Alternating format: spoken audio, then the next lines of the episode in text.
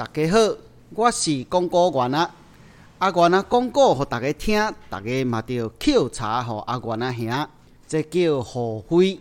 你的小额赞助，鼓励着咱提供更较侪作品互大家欣赏，感谢。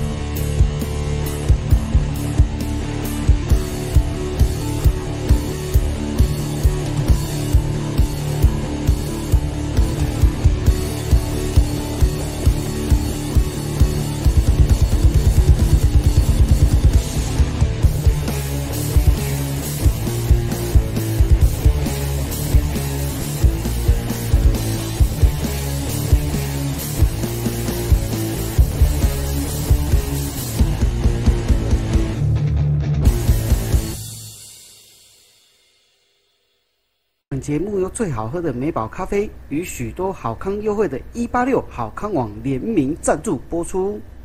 《水浒传》第二十五集，前一回我们提到这个祝标出了远门，看见庄门上插满了梁山伯的旗号，便知道已经中计，想要逃往扈家庄。哎呀，却被扈城。叫庄客给抓了起来，押来要见宋江，在半路却杀出了黑旋风李逵。李逵一见到是祝彪，二话不说，拿起手上大斧就将他给砍死了。栾廷玉在混乱之中逃得不知去向，群龙无首的庄兵们纷纷弃械投降。这一仗啊，宋江可说是大获全胜。除了生擒四五百个人以外，更得到为数可观的牛、羊、马匹以及一切的物资。宋江与吴用商量要如何处置祝家庄的时候，石秀向宋江禀告钟离老人的指路之恩，宋江便叫石秀把老人家给请了过来，犒赏他许多的金子。表示感谢之意。此外，他们还决定分给村里每户人家一担米，以补偿多日来的叨扰。于是啊，众人一方面发分发米粮，一方面把剩下的物资全部装上车子，金银财宝则拿来犒赏军士。当宋江等人准备回山寨的时候，村民们都扶老携幼，沿路拜谢。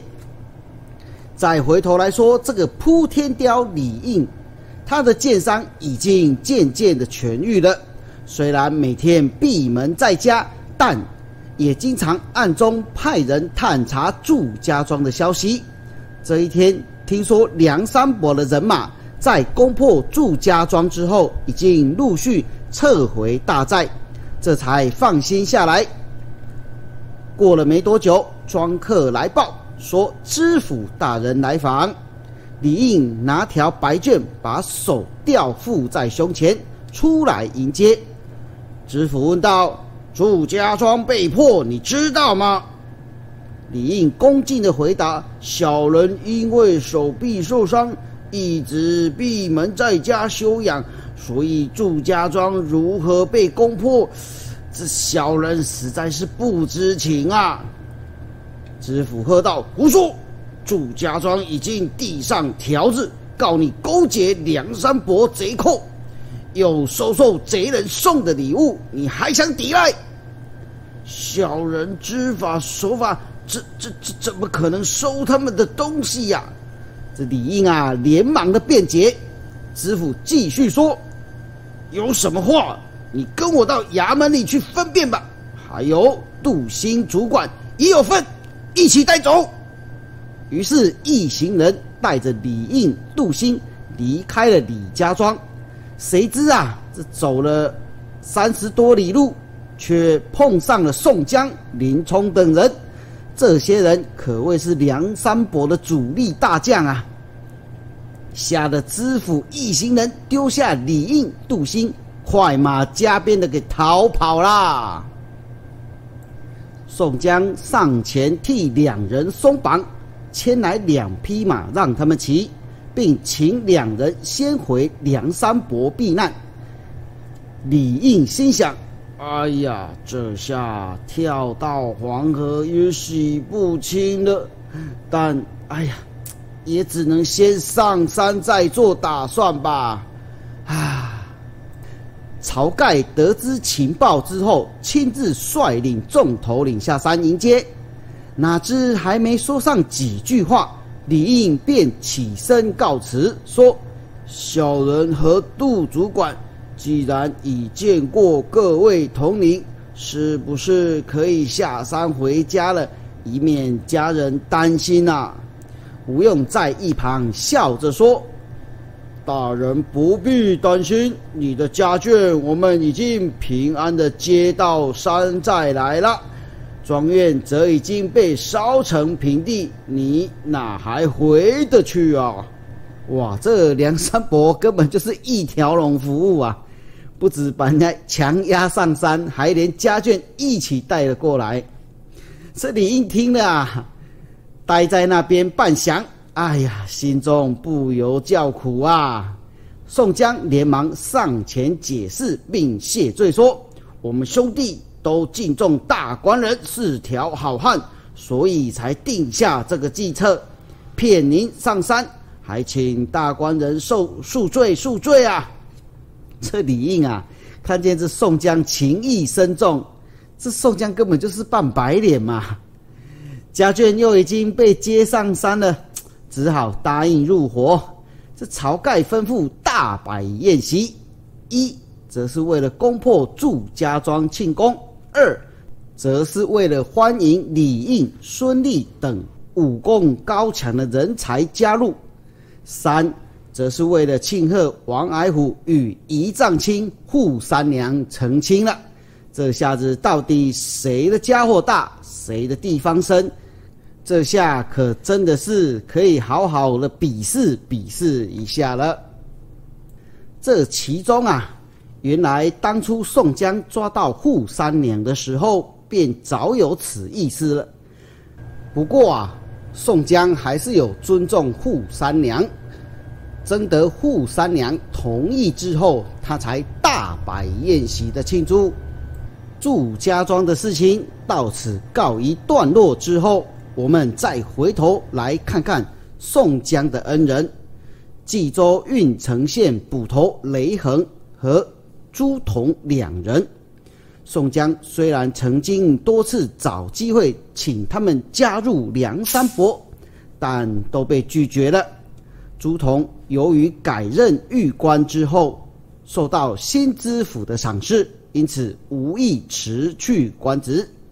雷恒啊，则是不敢违背母亲的心意为理由加以推辞，两人都留在家乡平静的过日子。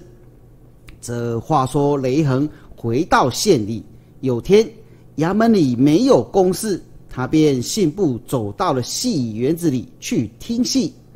谁知道啊，忘了带银子出门，听完戏拿不出钱来，被那唱戏的女子白秀英给辱骂了一顿。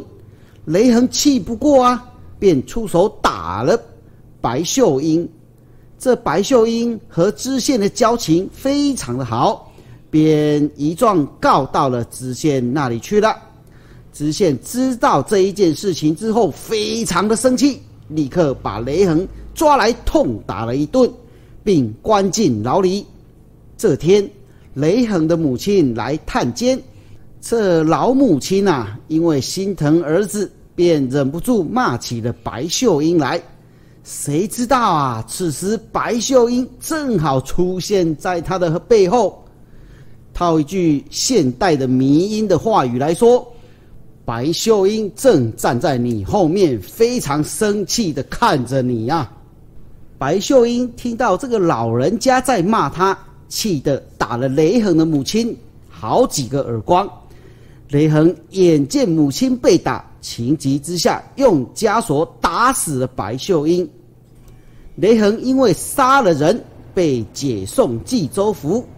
朱仝知道他此去并是凶多吉少啊，于是半路上放了雷横，要他带着母亲去投靠梁山伯，自己则到衙门里去自首。朱仝因为押解犯人不周，被重打了二十大板后，赐配沧州。沧州知府见到朱仝仪表不俗，起了爱才之心。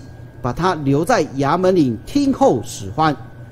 过了些时日，朱仝因为做事认真勤快，赢得府里上上下下的人所有人信任与喜爱，连四岁的小衙内都只要他抱抱。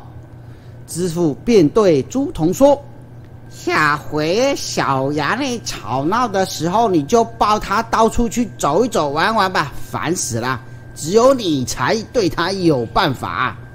七月十五，盂兰盆会这天，朱仝背着小衙内到河边去看人放水灯。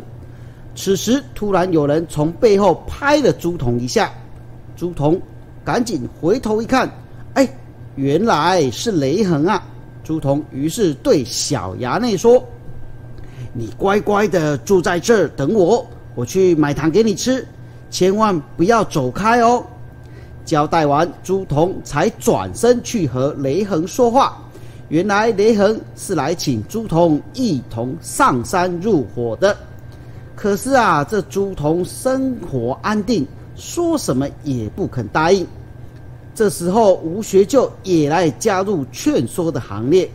可是朱仝丝毫不为所动，两人只好走了。等朱仝回到河边的时候，这小衙内却不见了。朱仝吓坏了，到处找也找不到。这时雷横才出来说：“小孩被黑旋风李逵抱到林子里了。”朱仝气急败坏的追到林子里，却不见小衙内，只见李逵躲进了一所庄院里。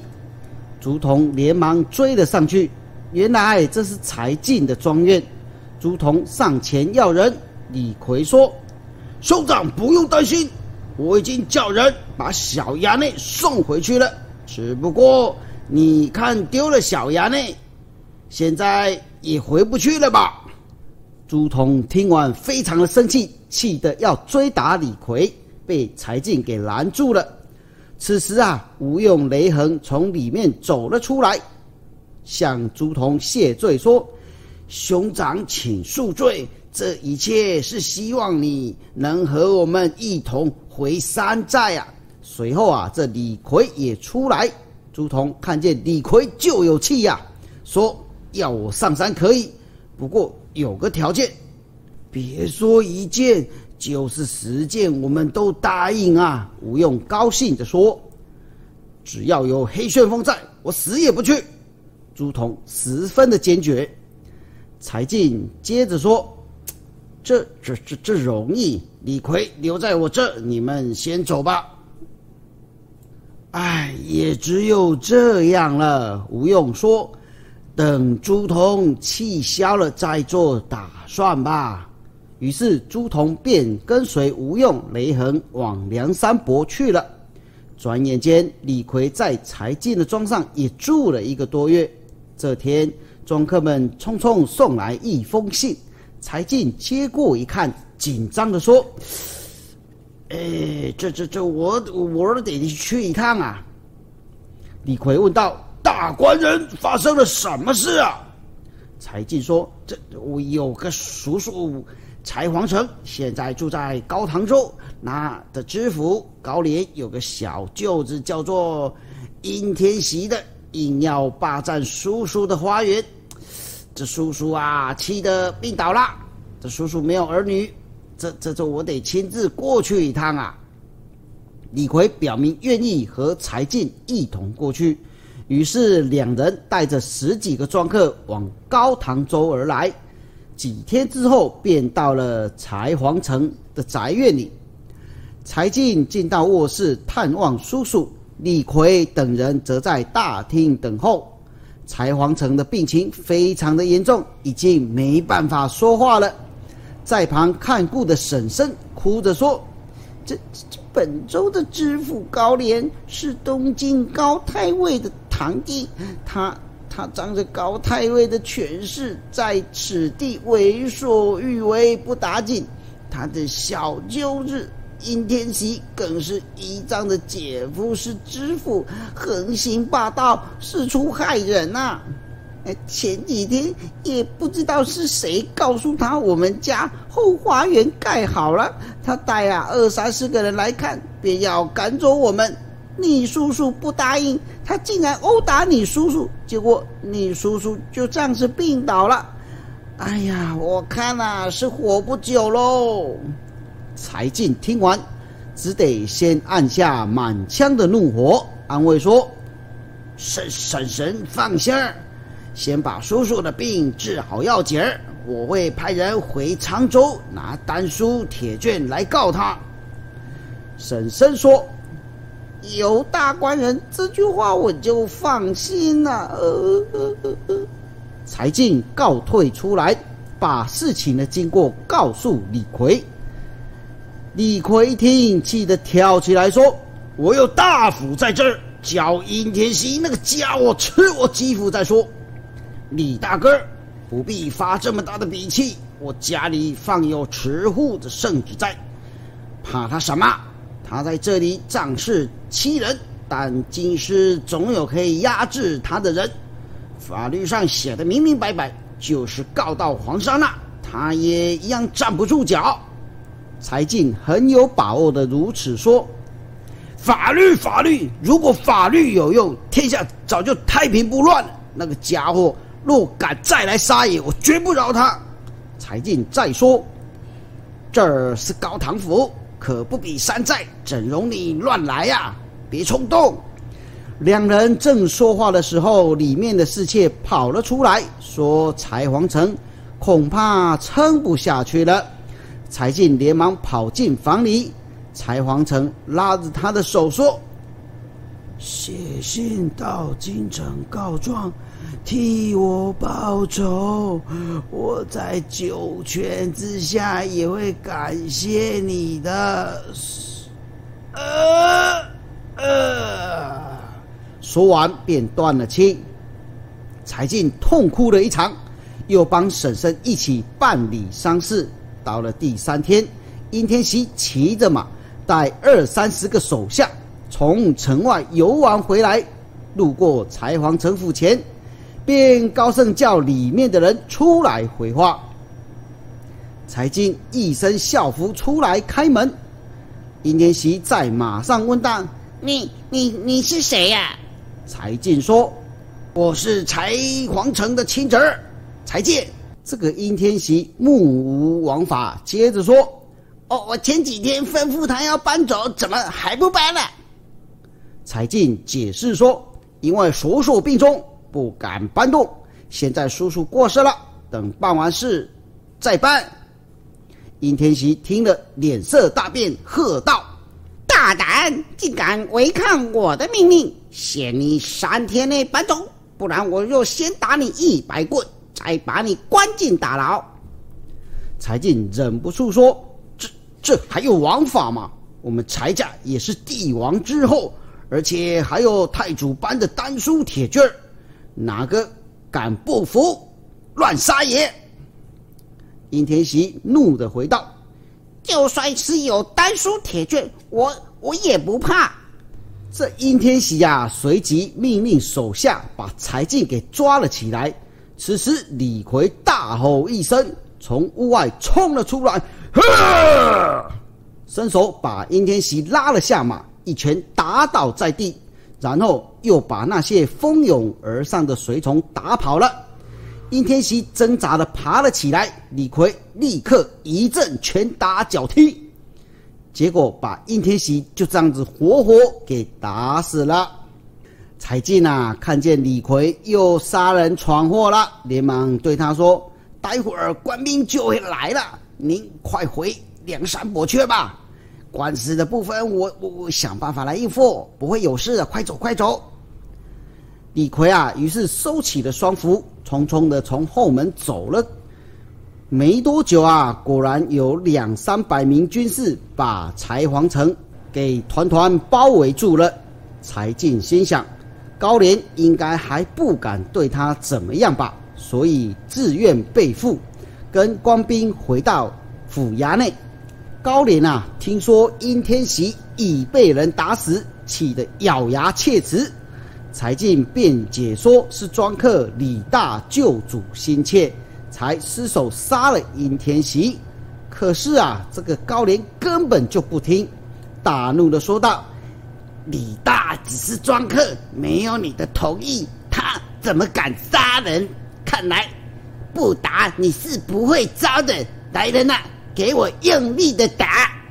就这样，柴进被打得皮颤肉开。加上丹书铁卷又不在身边，严刑拷打之下，最后只得招认，自己下令庄客打死了殷天喜呀。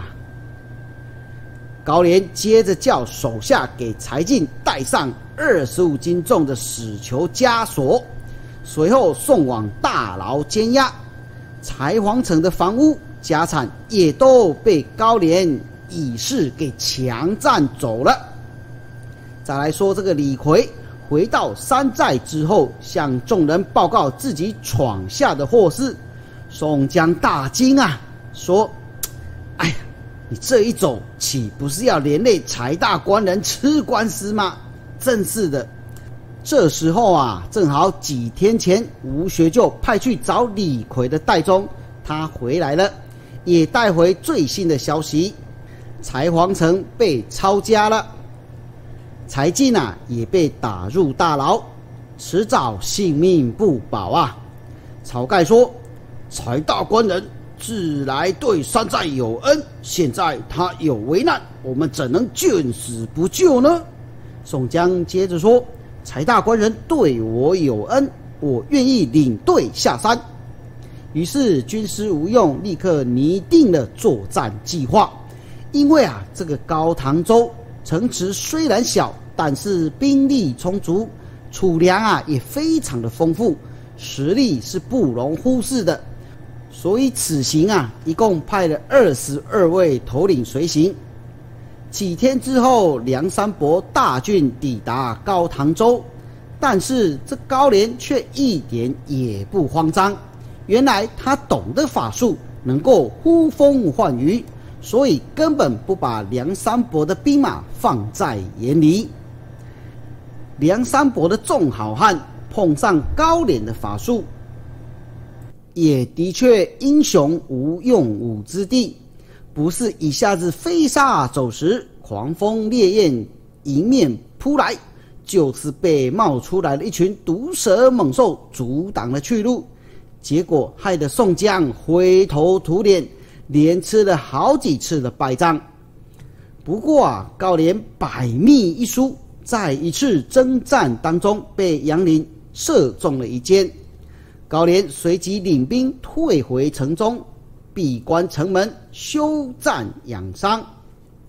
宋江啊，营中立刻派戴宗再去冀州寻访公孙胜，因为军师无用，认为唯有公孙胜才能够斗得过高廉的妖法。这一次借由周中老人的指点。终于找到了公孙胜，但是公孙胜却因为放心不下年迈的母亲而拒绝了。后来还是他的师傅罗真人愿意替他照顾母亲，公孙胜这才答应重回梁山伯。果然，公孙胜的加入立即战况改观了。高廉几次施法都被公孙胜给破解了。只好派人到临近州府求救，谁知啊，这一招被吴用给识破了。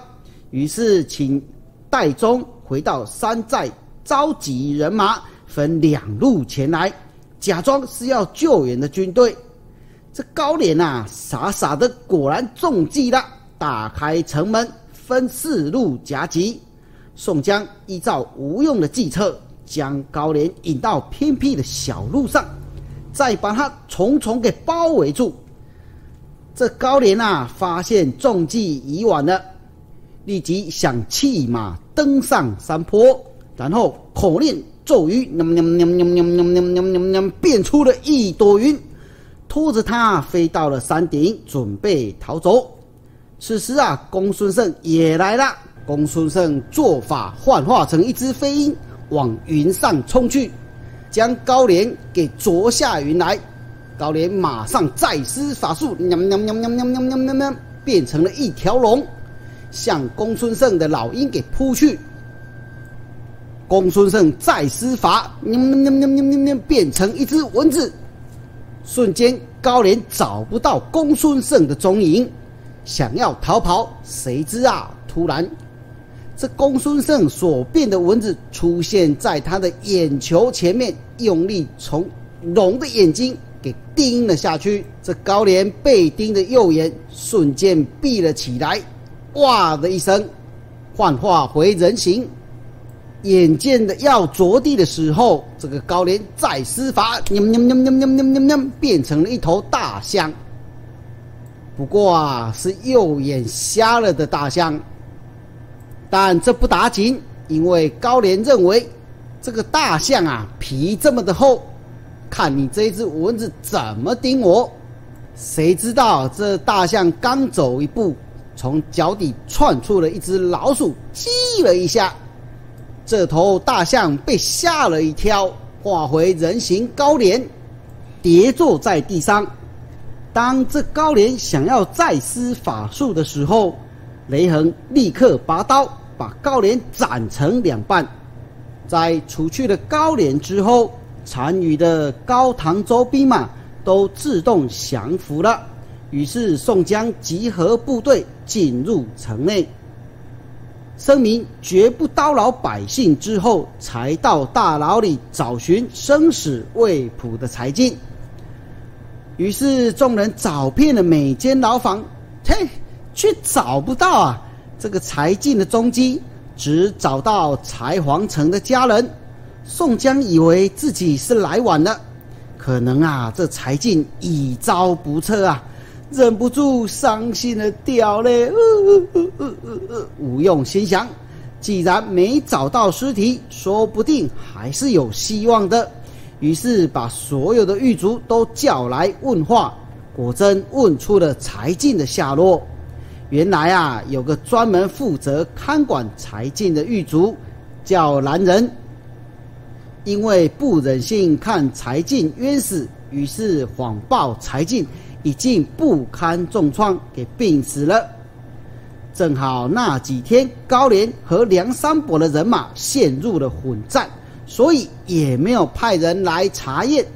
于是男人便趁机把柴进藏到后院的枯井里，以免被发现呐。宋江一听，非常的开心呐。立刻冲到了枯井旁，大声呼救：“柴进，柴进！”没有啦，他不是这样子喊哈，大声呼叫柴进的名字，可是并没有听到任何的回音呐。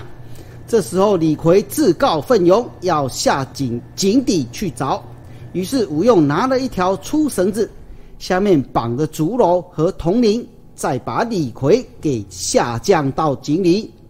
李逵在漆黑的井底不断的摸索，终于找到了遍体鳞伤、奄奄一息的柴进。众人赶紧把他给拉了上来。果真，再晚一步啊，这个柴进可能就命丧黄泉喽。宋江啊，连忙请来大夫帮柴进看病，再连同柴家其他的亲人一同送回山寨。至于宋江等人在酬谢男人之后，便率众带着高唐州的米粮、库银以及高廉的家产回梁山伯喽。梁山伯人马攻破了高唐州，杀死了知府高廉的消息传到东京之后，高太尉又惊又怒啊，连忙启奏道君皇帝。皇上命他调兵遣将前去征讨，高俅推举儒林郡都统呼延灼为统领，带兵前去围剿梁山伯。呼延灼是宋初名将呼延赞的后代，手使两条铁鞭，有万夫莫敌的气概。皇上赐他骏马，踢雪乌骓，希望他能够马到成功啊！呼延灼向高太尉推举陈州团练使韩涛为正先锋，以及颍州团练使彭玘为副先锋。三名将领带领的八千人马浩浩荡荡朝梁山伯而来。这到底梁山伯对上了国家军队，是有惊无险呢，还是小命不保啊？到底梁山伯这些英雄好汉又会遇到哪些的事情呢？欲知后事，我们下回分晓。